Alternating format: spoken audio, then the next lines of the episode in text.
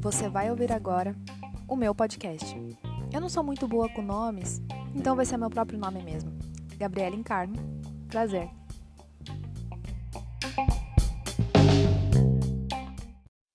Oi, gente! Bem, estamos aqui para mais um episódio do meu podcast. Sim, esse podcast aqui é um espacinho que eu tenho.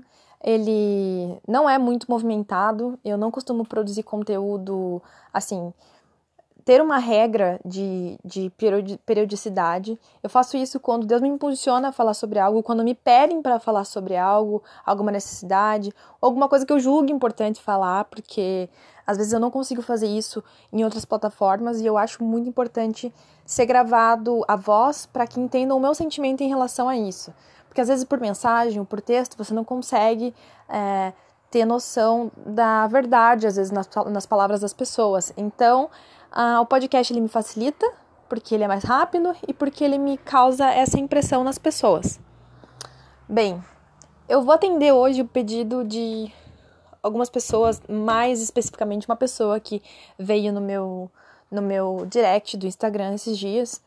E, enfim, o meu o meu o meu trajeto, meu, meu trajeto de igreja, a minha jornada eclesiástica, ela é bem peculiar, porque ela não foi linear, né?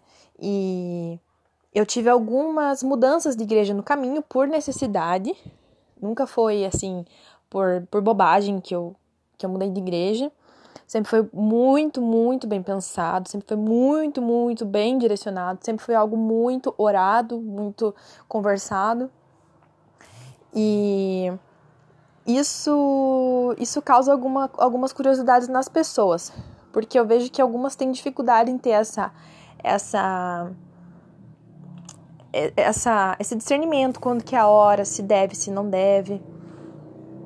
E eu acredito que talvez possa ajudar alguém. Uh, para quem não sabe, eu fui criada, a minha, a minha família inteira é assembleiana, Assembleia de Deus, pentecostal clássico, pessoas muito, muito bem, muito saudáveis, assim, espiritualmente. Uh, o evangelho está na minha família há várias gerações. O meu bisavô, ele foi missionário da Assembleia de Deus, plantador de igrejas, dirigiu muitas e muitas igrejas, acho que foram 54 congregações, porque na Assembleia tem bastante rotatividade, né? E ele viveu uma vida totalmente devota ao evangelho, então deu tempo. uh, isso por parte de mãe, por parte de pai também, uh, ele foi apresentado o evangelho desde enfim, ele nasceu na igreja, né, meu pai. Então, assim, eu sou de uma família tradicionalmente evangélica e assembleiana. Claro que tinha alguns batistas ali no meio também, porque o meu local, a minha região aqui, a predominância é assembleiana e batista, né? Fora as comunidades que vão sendo criadas que saem de pessoas que saíram dessas igrejas. Então tem várias comunidades neopentecostais aqui, tipo muita mesmo, né? Eu moro no litoral do Paraná, e, e essa é a minha realidade aqui.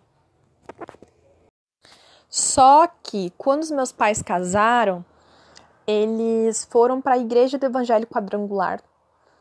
Ambos foram começaram a congregar. Eles saíram da Assembleia de Deus, que foi onde eles se conheceram, onde toda a minha família até hoje faz parte, inclusive. Pouquíssimos, muito poucos deles saíram da igreja é, Assembleia de Deus e foram para outras muito pouco mesmo. Acho que eu consigo contar em menos de um dedo de uma menos do que o, o número de dedos de uma mão de pessoas que saíram da Assembleia de Deus.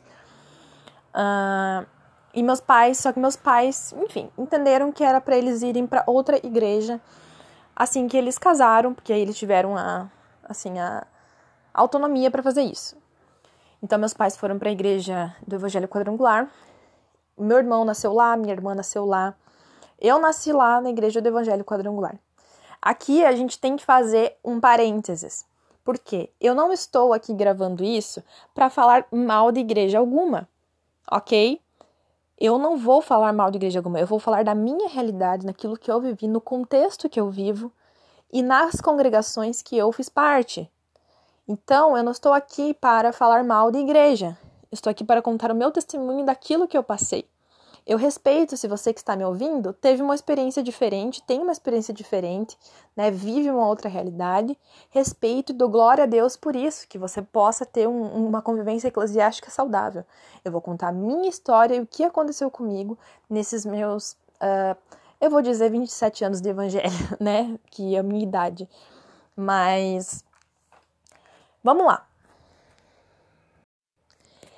Então, eu fui consagrada, eu fui apresentada ao Senhor na igreja do Evangelho Quadrangular aqui da minha cidade, uma delas, né, porque tem várias, várias, várias. E desde criança eu frequentei essa igreja. Eu tenho memórias, tenho fotos, tenho lembranças muito fortes da minha infância indo para a igreja do Evangelho Quadrangular. Um, é, indo para o culto infantil. Minha mãe tinha muito medo que eu não, não que eu ficasse sozinha numa sala, então sempre eu tinha que brigar com a tia do, do cultinho que queria ficar com a minha irmã na sala porque era ordem da minha mãe. Enfim, eu tenho várias lembranças minhas sentadas sentada no banco de madeira da igreja, lá no fundo. Enfim, essa foi minha infância. Mas chegou uma certa altura da, da minha caminhada que eu não fui mais. Isso eu, eu já era, ainda era pequena, né? Não, acho que eu tinha uns 12 anos, 11, 10 anos, alguma coisa nesse sentido. Mas porque o meu pai, ele começou a parar de ir na igreja. Aos poucos o meu pai começou a se afastar do ambiente eclesiástico. Ele começou a entrar numa crise muito pessoal dele em relação à fé cristã, que é um testemunho do meu pai muito bonito, inclusive mas ele sofreu algumas, algumas questões na vida dele, no coração dele, que fizeram com que ele se afastasse da igreja.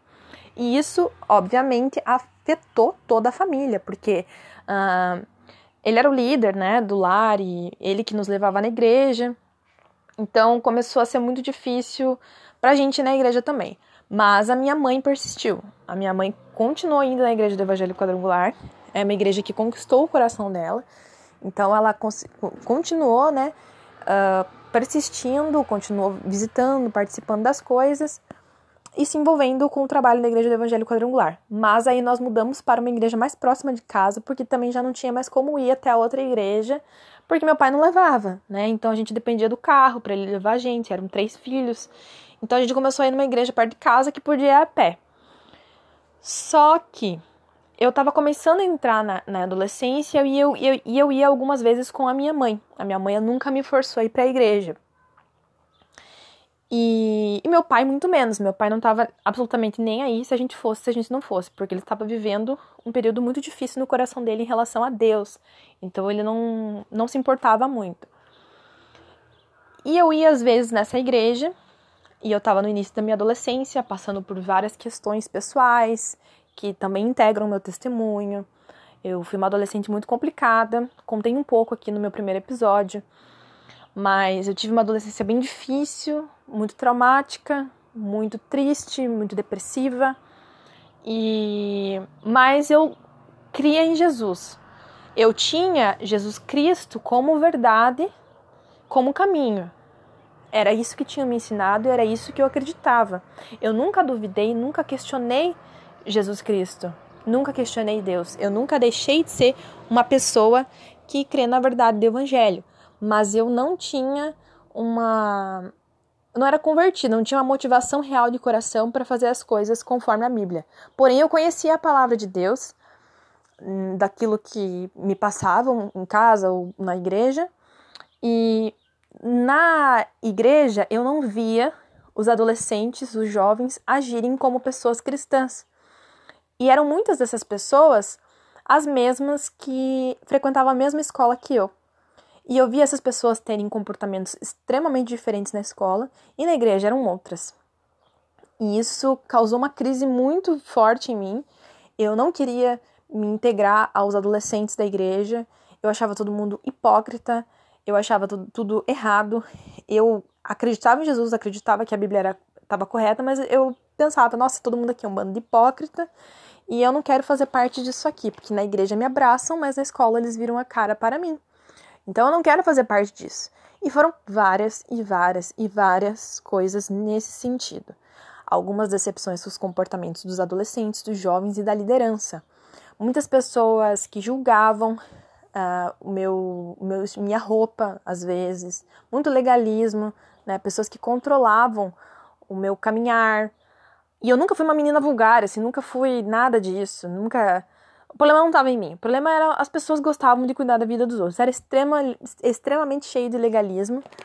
Então, aquilo me decepcionou profundamente e eu não queria mais ir para a igreja. Só que eu tinha um princípio, é, eu acredito que tenha sido Deus mesmo, que eu acreditava que eu pertencia à Igreja de Cristo. De algum modo, eu tinha essa convicção no meu coração, que eu pertencia à Igreja de Cristo, então eu tinha que ter uma igreja. É, isso era algo meio que natural meu. Ninguém precisou dizer para mim, era algo meu. Então, por mais que eu não fosse na igreja, eu queria uma igreja, eu desejava uma igreja, eu era evangélica. Eu tinha essa identidade, eu sabia que isso era necessário. Eu nunca, em nenhum momento da minha vida, menosprezei ou desprezei o ato de congregar. Eu sempre tive que ir para a igreja, sempre foi uma necessidade para mim. Por mais que eu tivesse passado, tenha ficado bastante tempo sem ir na igreja, eu sempre estive procurando igrejas.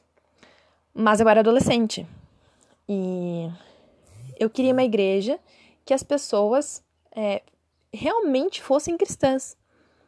E naquela época, eu só conhecia igrejas pentecostais, porque a minha família inteira era pentecostal e o pentecostalismo era o que era certo para mim. Outro tipo de igreja não era uma igreja que eu deveria frequentar, na verdade eu nem conhecia. Eu não sabia da existência de uma igreja presbiteriana, uh, eu achava que a adventista era aceita, a minha mãe dizia que. Minha mãe mudou, tá? Mas a minha mãe dizia que os batistas eram pessoas que não acreditavam no Espírito Santo, então também era aceita. Hoje eu sei a, a, a raiz desse pensamento, né? Mas era isso que ela me dizia na época. E ela me apoiava buscar uma outra igreja, mas eu era muito jovem, né? Então eu tinha que ter essa aprovação do meu pai também. E meu pai não queria que eu fosse para a igreja. Na verdade, ele, se ele deixasse eu ir para a igreja, tinha que ser a igreja da minha mãe. Eu tinha que ficar com a minha mãe. Mas eu não queria a igreja da minha mãe porque eu tinha esse conflito, porque eu via muita hipocrisia e eu queria as coisas certas, eu queria pessoas agindo como verdadeiros cristãos, porque era isso que eu via na Bíblia. E eu não via as pessoas agindo daquela forma. Então eu não ia para igreja nenhuma. Então, eu Durante a adolescência, eu visitei algumas igrejas pentecostais e neopentecostais, né? Eram mais comunidades que eu, eu achava que pudessem ser legais para mim. Então eu frequentei assim, eu frequentava uns meses uma igreja. Depois eu frequentava outros meses outra igreja. Ficava um tempão sem, sem frequentar nenhuma igreja. Mas eu sempre tinha esse problema com o meu pai, porque meu pai não deixava eu ficar nessas igrejas. Meu pai sempre ia, ia nessas igrejas para ver o que estava acontecendo, conhecer a igreja e sempre voltava cheio de críticas e proibições para mim. Isso afetava o meu aprofundamento de relacionamento com as, com as pessoas da igreja e, enfim, o meu desempenho, o meu desenvolvimento espiritual ali. Uh, mas no fundo hoje eu vejo que ele estava um pouco certo em algum sentido, porque não eram igrejas muito saudáveis. Mas isso foi um problema muito sério para mim na adolescência, porque eu precisava daquele apoio espiritual, precisava de pessoas orando comigo, eu precisava de pessoas caminhando comigo, eu precisava de uma liderança, eu precisava disso porque eu não fui uma adolescente muito saudável psicologicamente. Então eu precisava disso, mas essa questão do meu pai me atrapalhou muito mesmo. Ele tinha os, os, problemas dele com Deus. Ele disse que ele deixou de orar por pelo menos sete anos da vida dele. Foram quase dez anos aí é, afastado do Senhor. Ele não, não, nunca aprontou nada, nunca fez nada de errado, mas ele tinha isso no coração dele. Ele se fechou para Deus por causa de algumas coisas que aconteceram. E ele ele acabava interferindo na nossa espiritualidade, na nossa caminhada eclesiástica por causa disso. Isso sempre foi algo muito, muito difícil para mim, muito difícil. Bom, vamos voltar a frisar que esse podcast é sobre a minha trajetória eclesiástica, não sobre o meu testemunho interior em relação às coisas que Deus foi fazendo na minha vida, no meu coração. Em alguma outra oportunidade eu faço isso. É que eu quero que esse episódio seja um pouco mais rápido, um pouco mais claro para responder a pergunta de alguém específico. Mas em outra oportunidade eu faço a minha eu falo do meu testemunho em relação às coisas do meu coração, não só em relação à vocação, como eu, como eu falei no primeiro episódio, não somente em relação à igreja, como eu tô falando agora, mas as coisas do meu coração, as, as ocorrências que desencadearam diversas transformações em mim, as dificuldades que eu passei psicologicamente, espiritualmente, mas fica para outra para outra hora isso. Então, é, o meu pai tinha essa, essa dificuldade e isso afetava nós. Uh, a minha irmã nunca, nunca, nunca passou por isso, ela estava muito bem onde ela estava, ela ia com a minha mãe, não tinha muitos conflitos, sempre uma menina muito tranquila também, então ela não se turmava, também, mas também não se incomodava com o jeito que o pessoal era. Uh, meu irmão também tinha uma caminhada particular. E eu já era um pouco mais revoltada, né, com essa questão. Para mim, as coisas tinham que ser conforme está na Bíblia, conforme Jesus ordenou, conforme o cristianismo tem que ser. Algo em mim já tinha esse esse esse desejo no coração e eu não conseguia ver as pessoas terem isso. Isso me deixava muito, muito revoltada. Eu faço parte de uma família cristã há muitas gerações e eu vi o testemunho da minha, da minha avó a minha avó Dirce, que faleceu em 2009, a minha avó era cristã há muitos anos, trabalhou na obra arduamente por muitos anos. E eu pensava, nossa, será que algum dia eu vou ser igual a minha avó, que consegue ter uma constância no evangelho assim há tanto tempo? Porque eu não consigo nem ficar numa igreja, né? E eu não consigo nem controlar os meus próprios desejos, porque eu estava passando por, pela adolescência, então meus hormônios estavam ah, à flor da pele, eu tinha vários dilemas em relação à maturidade mesmo, porque a adolescência é uma fase muito complicada. A gente não tem maturidade para lidar com os hormônios, com as coisas que são jogadas na nossa mente, com a mídia, com a cultura. A gente não tem essa, essa maturidade. São raros os adolescentes que conseguem ter esse equilíbrio. Eu não tinha. Eu não tinha. Eu tinha uma educação cristã totalmente legalista, que vinha desse contexto que eu falei para vocês, que era o pode, não pode, errado, errado, uh, pecado, peso, culpa, e eu não conseguia saber lidar com a graça de Deus. Esse conceito de graça, isso daí não existia para mim, eu não sabia o que, que era isso. E toda vez que eu tentava ficar numa igreja, eu tinha esse problema. Eu não conseguia, porque meu pai não deixava.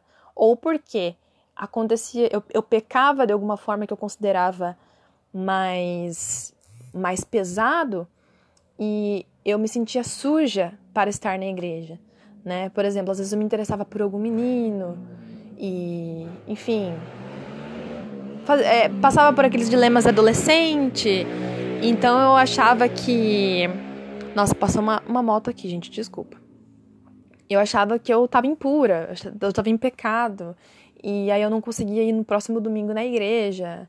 E aí daqui a pouco eu já ficava com vergonha. Enfim, foi assim a minha adolescência. Só que eu quando foi em 2011, isso já parece que faz tanto tempo, mas se você for parar pra pensar, não faz tanto tempo assim, porque nós estamos em 2020. Uh, ah, em 2011, aliás, final de 2010, eu estava sentindo o Senhor me chamar para Ele, após algumas, algumas questões que estavam acontecendo na minha vida. Eu tinha 16 anos, 16 anos eu acho, e algumas coisas estavam acontecendo na minha vida pessoal e eu sentia que o meu local não era não era aquele. Eu sentia que o meu lugar era na igreja, com o Senhor, trabalhando para o Senhor. Então, eu estava fazendo algumas coisas erradas na época. E eu lembro que eu chamei uma amiga minha, que era minha companheira nessa caminhada, e falei: Amiga, eu. Eu vou parar de andar com vocês, tá bom? Eu vou parar de sair porque eu. Eu sinto que meu lugar é na igreja. Eu fui bem clara com ela e ela falou assim para mim: Amiga, que pena, que pena, mas ah, tá bom então, né? Eu vou te respeitar. Ela foi super tranquila comigo. E depois daquele dia eu nunca mais saí com elas. E a minha criação era diferente, não adiantava, né? Eu, eu tinha alguns valores cristãos, alguma coisa. E eu tava andando com pessoas que não tinham isso, então sabia que meu lugar não era ali. Então, eu parei de, de caminhar com essas pessoas. Uns meses. Só que meu pai não deixava eu ir na igreja que eu queria. Aquele mesmo problema. Porque eu queria ir para a igreja Bola de Neve. A Bola de Neve era uma igreja que estava no auge na época. Era a igreja dos jovens. Era uma igreja que tinha. Tem ainda, né? A, a, a prancha no púlpito. Eles desligavam a luz na hora do louvor. E era algo assim, uau, eu essa é a igreja que eu preciso, não é uma igreja legalista, é uma igreja que eu consigo ser feliz, que tem mais manifestação do espírito, tenho mais liberdade para adorar. E eu queria muito pra, ir para essa igreja, mas o meu pai não aprovava. Até porque, embora meu pai já tivesse resolvido alguns conflitos dele em relação a Deus, ele ainda tinha uma herança extremamente legalista das coisas.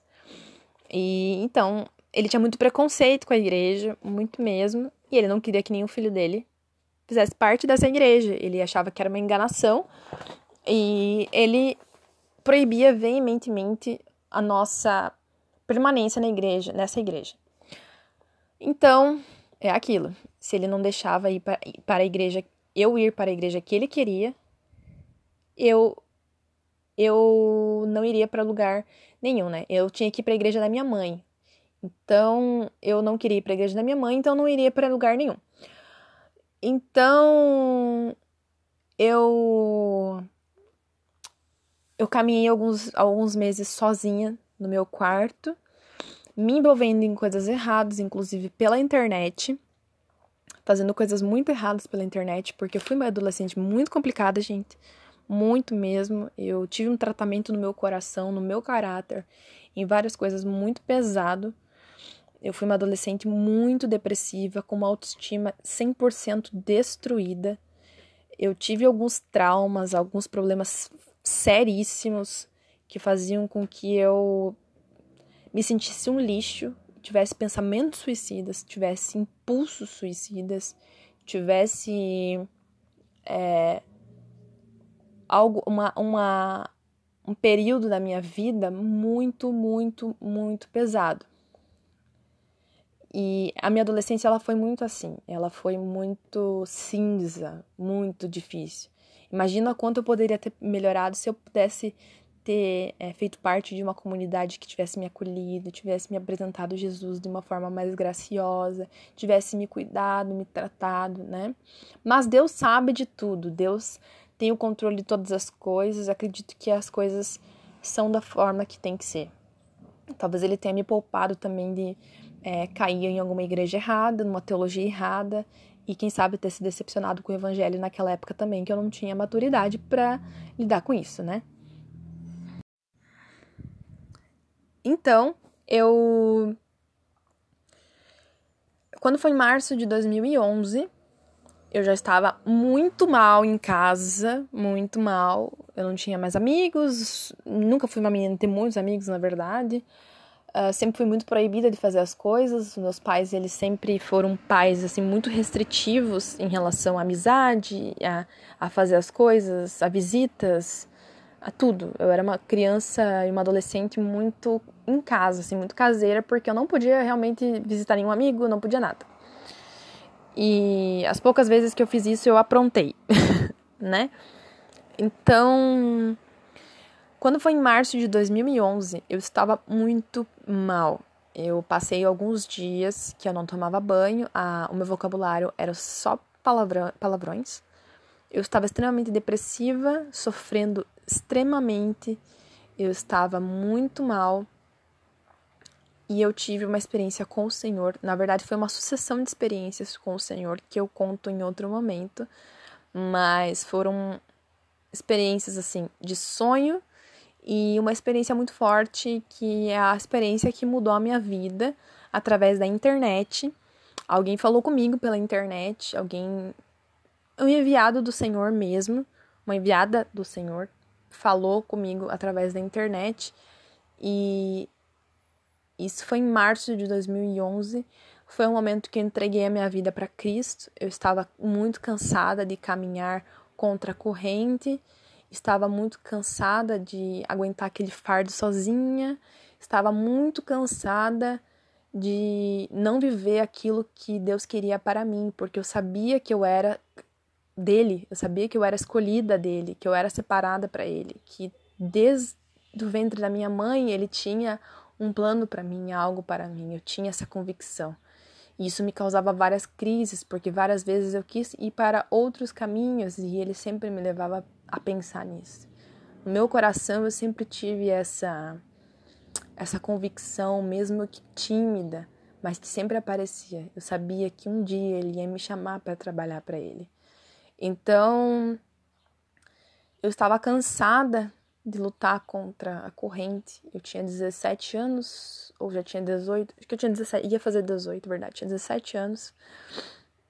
E naquele dia eu senti o amor do Senhor, o amor de Deus passando, transcorrendo pelas minhas veias de uma forma tão forte que eu não aguentava em pé, eu me ajoelhei e eu chorei muito. Me arrependi. Pedi para que ele tomasse a minha vida e que a partir daquele momento eu eu era dele e nada, nada, nada, ninguém ia me parar dele. Eu ia fazer o possível, eu ia lutar. Eu ia lutar para que a gente para que a gente estivesse junto para sempre e eu cumprisse o meu chamado. Depois daquele dia, na verdade, naquele dia eu lembro que eu tava a madrugada toda virada, eu bati no, na porta da minha mãe, era umas oito da manhã, oito e pouco da manhã, quando essa experiência aconteceu. Eu falei, mãe, Deus falou comigo, ele me ama, ele me ama, ele falou comigo, ele me disse isso, e eu não posso mais viver sem ele, não posso mais. E ela falava, filha, viu? Tem que acontecer essas coisas para você ver e tal. E naquele dia eu me agarrei com unhas e dentes ao propósito, que eu nem sabia e até hoje eu tô descobrindo qual é que ele tem para mim. Então, naquele mesmo final de semana eu fui na igreja Bola de Neve, que era tanto que era a que eu queria muito ir, Passei por dificuldades para ficar lá, tive um período também meio morna, mas mesmo que meu pai brigasse comigo para eu não ir e falasse muitas besteiras para mim após o culto, eu permaneci. Eu eu queria morar na igreja. Na época eu fazia cursinho para vestibular, eu até desisti do cursinho para vestibular porque eu precisava tratar minha alma. Eu tinha completa convicção de que aquele era o meu tempo para tratar o meu coração, para tratar todas as feridas, tudo aquilo que tinha me feito mal tantos anos. Era o momento de eu assim me fixar no Senhor da forma mais intensa possível. Eu precisava daquele amor e eu precisava servi-lo em amor e eu precisava sentir aquele amor todos os dias da minha vida. Então eu desisti do curso para vestibular. Eu ficava na igreja, se deixasse todos os dias. E eu fiz várias coisas até na igreja, assim, porque eu precisava, era o meu momento, era o meu tempo. Ah, mas então você não estudou para o vestibular. Gente, era o meu tempo, eu, eu precisava do meu coração ser restabelecido. Eu precisava dos meus traumas serem curados, eu precisava eu precisava me sentir na casa do meu pai, eu precisava ter esse tempo de, de acolhimento, esse tempo de cura, esse tempo de crescimento espiritual, esse tempo de envolvimento com, com o povo de Deus que eu nunca pude ter de verdade. Era o meu momento de ser igreja pela primeira vez na minha vida, porque eu não me sentia parte de nenhuma comunidade, eu me sentia parte do povo de Deus, uma escolhida dele, mas eu não me sentia parte de nenhuma igreja, porque eu não conseguia enraizar em nenhum lugar. Então, eu era o meu momento, eu precisava daquele tratamento, eu tinha convicção, o Espírito Santo me movimentou nesse sentido. Aí eu caminhei nessa igreja, na Bola de Neve, por nove meses. Foram nove meses muito intensos, extremamente intensos, extremamente emotivos, de muita emoção e muita, é, muito barulho, enfim. Só que foram nove meses que eu busquei conhecer o Senhor através da palavra de Deus. Eu voltei a estudar teologia, porque é um, um, fato que, que eu não comentei aqui é que com 15 anos eu ia para a Igreja Assembleia de Deus toda segunda-feira fazer um curso básico de teologia numa igreja do meu tio. Eu não era membro da igreja, mas eu gostava de teologia. Então, eu gostava de Bíblia, eu queria conhecer mais Deus, queria. E ele passava na minha casa e me levava na igreja, depois me trazia para casa. E eu fazia um curso chamado IBADEP, fazia o curso básico de teologia da, da Assembleia de Deus. Só que depois veio bastante coisa, não tive maturidade e desisti. Aí quando eu voltei para a igreja e tive todo esse envolvimento mais intenso com, com o ministério, com um ministério, né? Eu quis voltar, obviamente, a estudar a palavra do Senhor. E comecei a buscar na internet, porque na minha igreja é, não tinha muitas pessoas capacitadas, era uma coisa mais emocional mesmo, né? E a, essa questão do estudo era meio demonizada também porque era como se tivesse um espírito de fariseu em você, que você queria saber mais de lei do que do espírito, enfim, aqueles clichêsões todos que nós ouvimos na igreja evangélica brasileira, que querem menosprezar o estudo teológico e triunfalizar as manifestações espirituais, que às vezes não são espirituais, às vezes são psicológicas, mas não vamos entrar nesse ponto agora. E, mas mesmo assim, eu sempre fui uma menina muito voltada para estudo. Então eu quis estudar teologia. Eu comecei a buscar na internet as informações. E com cinco meses eu já era co-líder de célula, era anfitriã de uma célula da, da Bola de Neve na minha, na minha casa. Fiz o curso de liderança. Tudo, é, o crescimento lá era muito rápido mesmo. Muito, muito rápido mesmo. E só que mesmo assim eu estava estudando teologia pela internet, né? Eu estava tendo um conhecimento informal. E quanto mais eu estudava a palavra de Deus pela internet, mais eu via quantas coisas erradas tinha na minha igreja. E isso começou a me incomodar muito, mesmo assim. Começou a me incomodar. Mas eu tentei ser tolerante. Mas eu era uma adolescente, eu tava saindo da adolescência. Então, gente, não esperem muita coisa. E eu comecei a perceber essas coisas na doutrina, ou na falta de doutrina da igreja, é, o modus operandi em como a, a igreja funcionava a nível não só local, mas a nível até nacional. Isso me incomodava demais, mas eu tentei ser submissa, porque era essa, essa era uma palavra muito usada lá dentro. Então eu tentei ser submissa o máximo que eu pude. Então eu. Só que aquilo começou a me incomodar demais e eu comecei a orar sobre aquilo, porque eu tinha que colocar aquilo diante do meu Deus. Eu não podia fechar os olhos, porque eu queria ser honesta com o Senhor. Eu queria estar numa igreja que tivesse é, de acordo com a palavra de Deus. Como vocês viram na minha caminhada, eu era assim desde criança. desde criança eu era assim, desde muito novinha. Minha primeira igreja eu via isso e não gostava. Então por que, agora que eu era mais esclarecida e mais madura em algumas coisas, eu ia aceitar? Não tem como.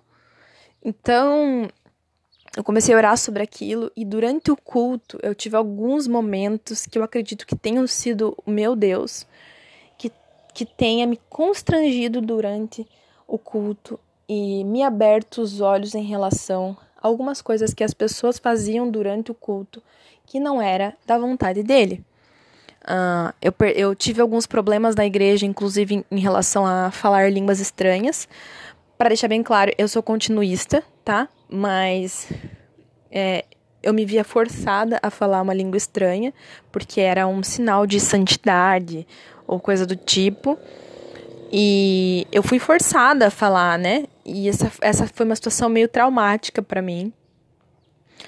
Vivi algumas coisas de em relação à hipocrisia também que não eram muito legais, mas mesmo assim eu tava ok, porque eu sabia que a, a igreja não era perfeita, nenhuma ia ser.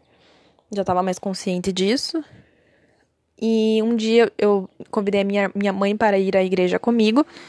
E minha mãe, como era uma pentecostal clássica de infância, ela saiu do culto e falou: Filha, tá todo mundo falando em línguas aqui, mas se eu te falar que se, se tiver menos de meia dúzia aqui que falam de verdade, é, é esse o número que mais ou menos eu acho que fala. Porque o resto é só, só inventação.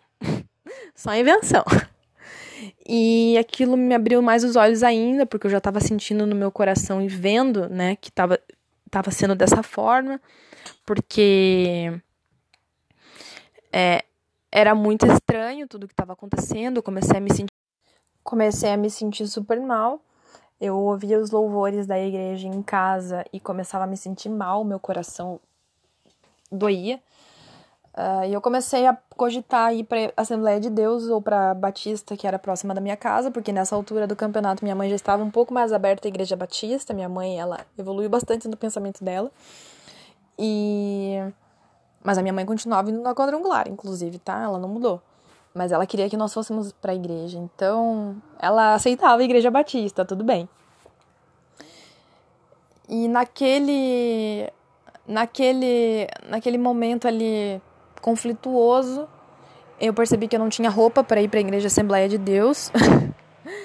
não tinha como ir. Foi, na verdade, foi um fator bem decisivo para mim, porque os usos e costumes aqui na minha região são bem valorizados, são bem seguidos a regra. É, pelo que eu vejo na minha família, né? O pessoal é muito disciplinado nessa questão. E então eu fui para a igreja batista. No dia que eu cheguei na igreja batista, eu ouvi uma pregação em que o pastor falava sobre a sanidade das escrituras e era tudo que eu precisava ouvir. Assim, eu eu comecei a caminhar com a igreja batista próxima da minha casa. Eu fui automaticamente acolhida pelos jovens. Nosso ministério de jovens era um ministério invejado por outras igrejas, porque era um ministério muito, muito, muito prolífico. Uh, eram relacionamentos intencionais, era algo muito do Senhor, assim, a gente via que era uma juventude muito conectada, em, era, um, era um grupo extremamente amável, era algo muito bacana mesmo, mesmo, mesmo, mesmo. E eu só tenho a agradecer a Deus pela experiência que eu tive, pelo acolhimento que eu tive na Igreja Batista, pelas pessoas que me amaram e por essa experiência gratificante que eu tive com o Senhor na Igreja Batista, que era uma igreja que seguia a palavra do Senhor, que era uma igreja que amava e, enfim, me dava bons exemplos. Então eu estava muito em paz com a minha mudança de igreja. Foi na Igreja Batista que eu me batizei. Eu me batizei no dia 23 de setembro de 2012, né? Eu tinha 19 anos. E foi muito, foi muito bom. Agradeço a Deus por isso. E mas esse período ele não durou muito tempo. Foi, eu acho que um ou dois anos só, porque eu moro numa cidade pequena que não tem universidade. Agora que tem, assim, tem algumas faculdades, né? Mas tá crescendo o negócio. Mas na época não tinha. Tinha só uma universidade estadual que tinha uns quatro cursos. Uh, a minha universidade privada, mas também não tinha muito curso. Então, uma, uma, uma tradição das pessoas que nascem na minha cidade é que aos 18 anos elas vão embora fazer faculdade em outro lugar, né? Quem tem condição. Isso aconteceu conosco, porque era um grupo jovem, que eram de pessoas humildes, tudo, mas é, conseguiram sair para estudar.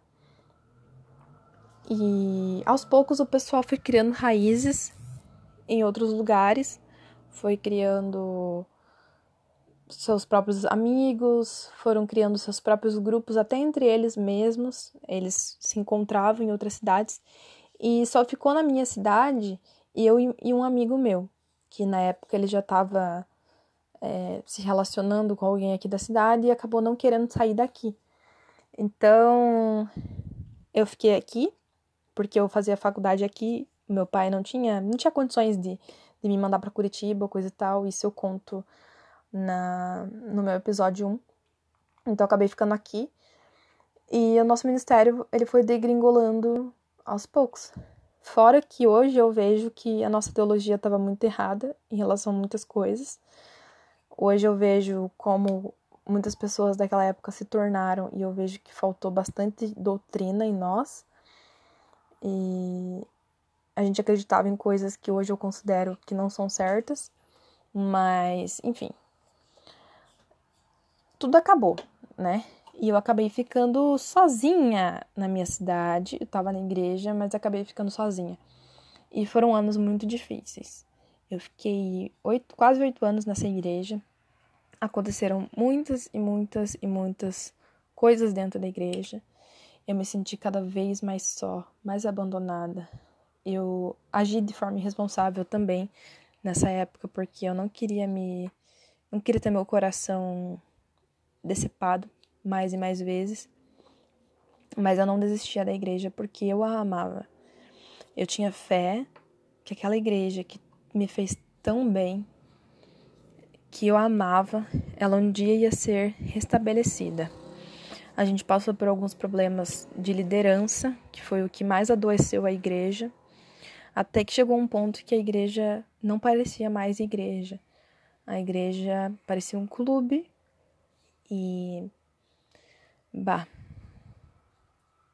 Me dói o coração falar sobre isso, mas a igreja ela definhou por causa da de uma espiritualidade de vitrine. Só que é, chegou um tempo depois de eu ter passado por várias coisas pessoais e não ter tido nenhum tipo de apoio da minha igreja, eu não tive um abraço, eu não tive uma ligação, eu não tive nenhum tipo de manifestação cristã de acolhimento mais na igreja. Já fazia muitos anos isso. E eu tava passando por uma situação deveras difícil. Isso foi em 2000 e, final de 2016, 2017, 2018. Foram anos de treva, treva total. E eu não tive, eu não tinha uma comunidade cristã que ao menos agisse como cristã comigo e pelo jeito com ninguém. E eu me negava a sair dela porque eu ainda queria acreditar que aquela igreja que eu amava, ela ia se recuperar, ela ia dar certo. Tudo ia ficar bem. Eu queria lutar por ela. Mas eu também não conseguia fazer nada porque eles me mantinham longe. Então, era ir para a igreja no domingo e voltar chorando. E assim foram quase três anos, foram dois anos e tal. É, foram dois anos vivendo uma, uma situação bem difícil na minha vida.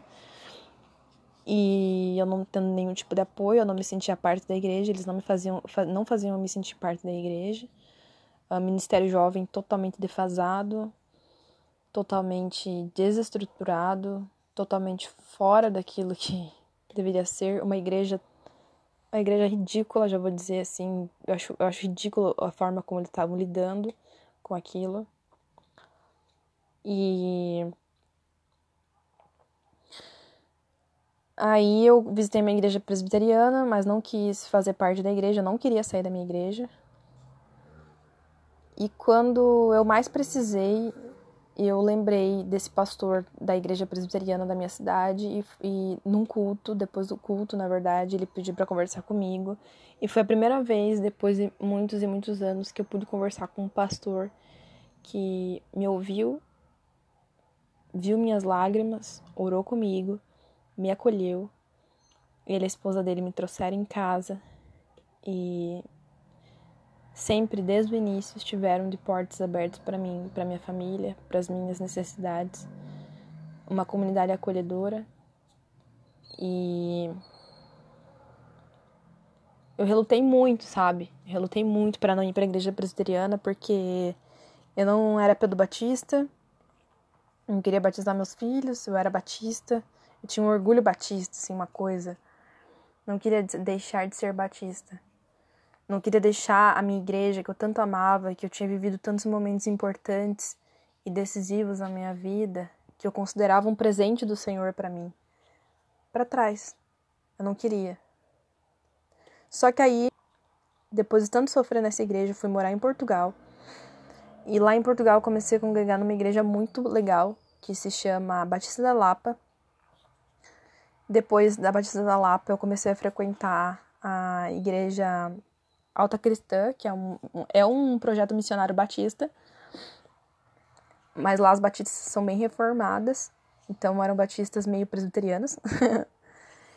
e eu quando eu voltei para o Brasil, eu voltei intolerante com qualquer coisa que me fizesse mal dentro da igreja.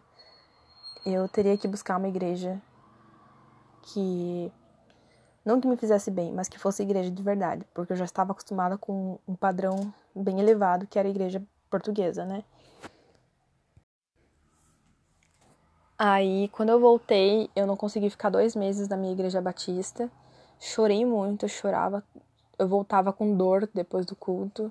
Chorava, chorava, chorava, aquilo não tinha, não passava. Até que eu decidi ir na igreja presbiteriana e depois disso não saí mais. Eu me tornei membro da igreja presbiteriana do Brasil em março de 2020, acredito, é, foi março, um pouco antes da pandemia assolar o mundo. Um pouco antes mesmo, assim. Foi tipo umas duas, duas semanas, acho, duas, três semanas. E eu fiquei muito feliz de fazer parte de uma comunidade de fé acolhedora, muito preocupada com a palavra de Deus, muito preocupada em ser bíblica. Eu, eu assumo que eu não acho a Igreja Presbiteriana do Brasil perfeita. Eu reconheço muitos e muitos erros, tanto tanto localmente quanto nacionalmente. São coisas que tenho orado a respeito mas foi um presente de Deus para mim, um presente de Deus no meio de uma caminhada muito dolorosa, muito solitária. E eu acredito que tenha sido um, um presente também porque quantas vezes eu chorei dizendo eu não vou desistir da igreja, eu não vou virar desigrejada, eu não vou, eu não queria, não posso, porque eu sei que ainda que a igreja me machuque, é o lugar que o meu Deus quer que eu esteja. Porque eu nasci para estar na igreja. Eu nasci para ser igreja. E dela eu não vou desistir. Então, a igreja presbiteriana do Brasil, ela foi uma bênção para mim na minha vida. Foi uma necessidade muito grande que eu tive. Todas as vezes que eu mudei de igreja, vocês podem ver, sempre foi, foram necessidades. E graças a Deus, graças ao meu Deus, eu acredito que eu encontrei aqui em Paranaguá, minha cidade, uma, uma igreja boa. Mesmo com todos os defeitos. Ainda é uma igreja que, considerando a região, a cultura que a gente vive, é uma igreja nota 10. E é isso, meus amores. Essa é a minha trajetória de igreja. Espero não ter esquecido nada, mas para vocês verem durante a adolescência eu fui muito nessas igrejas aí de cair no espírito. E hoje eu, eu realmente assumi, né, que eu sou reformada. E acredito que eu vou caminhar nisso durante aí a minha, minha vida. Vamos ver, vamos ver. Espero que tenha ajudado alguém. Só ali, quando eu saí da igreja sem avisar ninguém, que eu acho que foi errado. Eu acho que eu deveria ter tido um pouco mais de cuidado nessa, nessa questão. E depois eu fiquei meio revoltada porque eu me senti extremamente enganada. Eu tinha descoberto a verdade do evangelho, né? A minha fase da jaula. Mas isso também eu era adolescente, então eu me perdoo por isso. O que eu posso dizer para você que está passando por um dilema em relação à mudança de igreja é que você tenha sempre, sempre em mente que os teus motivos sejam motivos não relacionados a coisas que você pode se arrepender, a coisas que você pode exercitar no seu coração e desenvolver virtudes, como paciência, como compaixão, como amor ao próximo, dentre outras coisas. Agora, se tiver desvio teológico, desvio doutrinário, se tiver abuso espiritual, abuso né, de liderança, eu acredito que você tem motivos legítimos para você sair dessa igreja. Mas você nunca deve sair de uma comunidade, seja ela qual for, seja eclesiástica, seja um grupo de pesquisa, seja qualquer outra coisa, cuspindo no prato que você comeu. Você tem que ser humilde, você tem que ter cuidado com o coração das pessoas, por mais que elas não tenham com você. Você pode ouvir muita besteira na hora que você for sair. E tudo bem, mas você tem que fazer a tua parte. E tem que ser grato. Você tem que, ó, eu tô, tô saindo, eu tô, expo, tô expondo as minhas razões, eu tô sendo honesta com vocês, mas saibam que sou muito grata, a minha porta de casa sempre vai estar aberta para vocês, que eu acredito que o Senhor também esteja aqui de algum modo e ou não, depende do que você crê, né, no, no momento, tem sempre que ser honesto mas sempre ter cuidado e amor nas palavras. Acredito que isso ajuda amenizar a situação do rompimento de um relacionamento com uma igreja.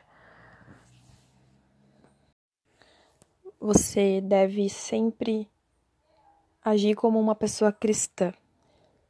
Você sempre tem que ter sabedoria para falar as coisas. Sempre tem que se negar a si mesmo aos teus próprios sentimentos de revolta, de dor em relação àquilo. E ser pacificador. Mas sempre ser honesto. Você tem que ser pacificador mais honesto. Nem que você tenha que expor problemas que você viu na igreja que te desagradaram e que você teve que sair. Não, você não pode mais compactuar com aquilo. Por quê? Porque é uma oportunidade das pessoas reverem os seus, as suas ações, os seus ensinamentos e quem sabe isso seja até um motivo de uma mudança, ou pelo menos avisadas estão. Antes de você mudar de igreja, você tem que conversar com outras pessoas. Você tem que orar muito a respeito disso. Você não pode fazer isso de uma hora para outra. É todo um processo. Assim como o término de um relacionamento, de um namoro, é, a gente vai notando alguns sinais, a gente vai fortalecendo aquilo no nosso coração, tomando essa decisão de forma gradativa. E não é diferente nessa tomada de, de decisão de sair da igreja. Então, sempre analise o teu lado, o lado da liderança, os atos deles, a mente deles, como as coisas funcionam lá dentro também. Não seja injusta com as pessoas.